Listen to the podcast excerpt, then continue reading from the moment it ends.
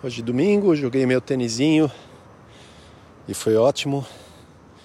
Hoje joguei simples ao invés de dupla, uma hora de tênis, aí puxo um pouco mais e não é que eu entrei preparado da melhor forma, porque com a corridinha de ontem eu estava um pouco cansado, dor muscular.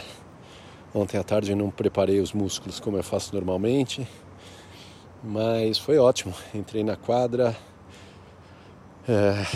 é, gostei de prestar atenção na técnica e foi bem. Adorei, ótima suada.